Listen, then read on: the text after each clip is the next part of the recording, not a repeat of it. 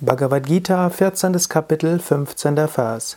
Rajase pralayam gatva karma sangisho jayate tata pralinas tamasi mudha yonisho jayate. Wer in Rajas auf den Tod trifft, wird unter denen wiedergeboren, die an Handlung verhaftet sind. Und wer in Tamas stirbt, wird im Schoß der Törichten wiedergeboren. Wenn du also in einem rajasigen Gemütszustand stirbst, dann wirst du dort wiedergeboren, wo andere Menschen rajasig sind.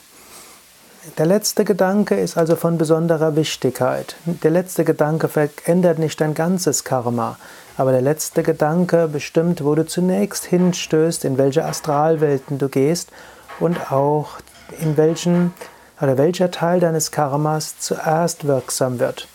Wenn du also als letzter Gedanke, der Gedanke daran ist, äh, was du noch brauchst, was du unbedingt noch willst, was du verpasst hast in diesem Leben, was unbedingt noch erledigt werden müsste und woran Menschen hm, sich erinnern mögen, wenn du gestorben sein wirst, wenn du als letztes noch dir selbst ein Denkmal setzen willst, all das ist Rajasik.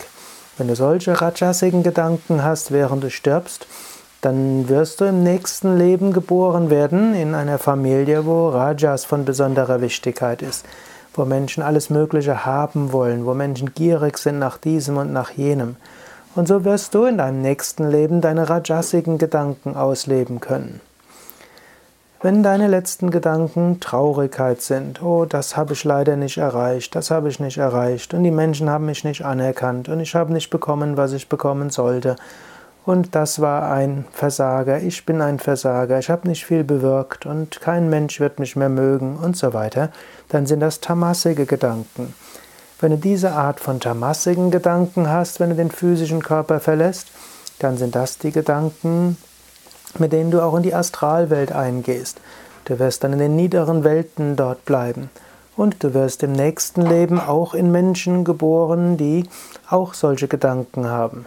Und so wird wirst du deinen Samskaras ausleben können. Letztlich, Karma hat ja immer auch einen Sinn. Wenn deine letzten Gedanken tamasige Gedanken sind, dann hast du dieses Tamas in dir noch nicht bearbeitet. Also wirst du im nächsten Leben so geboren werden, dass du im nächsten Leben dieses Tamas bearbeiten kannst. Du kannst aber schon in diesem Leben kannst du Tamas bearbeiten. Du kannst schon in diesem Leben daran denken, dass du mehr Sattwig sein willst, Du kannst in diesem Leben dein Mantra wiederholen. Du kannst in diesem Leben die Identifikation an Tamas und Rajas aufgeben.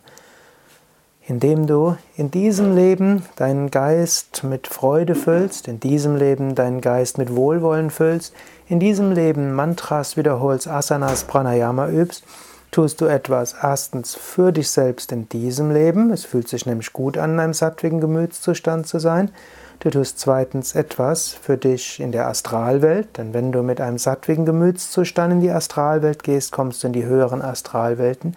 Du tust, du tust etwas Gutes im nächsten Leben, denn im nächsten Leben wirst du auch einen sattwigeren Gemütszustand haben, in einer sattwigeren Familie geboren werden und zügiger auf dem spirituellen Weg voranschreiten. Und du tust nicht nur etwas für dich selbst, du tust auch etwas für andere. Indem du positive Gedanken hast, strahlt das aus auf andere. Die anderen spüren das, die anderen merken das. Es hat einen Einfluss auf deinen Gesichtsausdruck, auf dein Lächeln, auf deinen Augenausdruck. Es hat einen Einfluss auf die Gedankenwelt. So ist ein spiritueller, ein sattwiger Gedanke mehrfach gesegnet.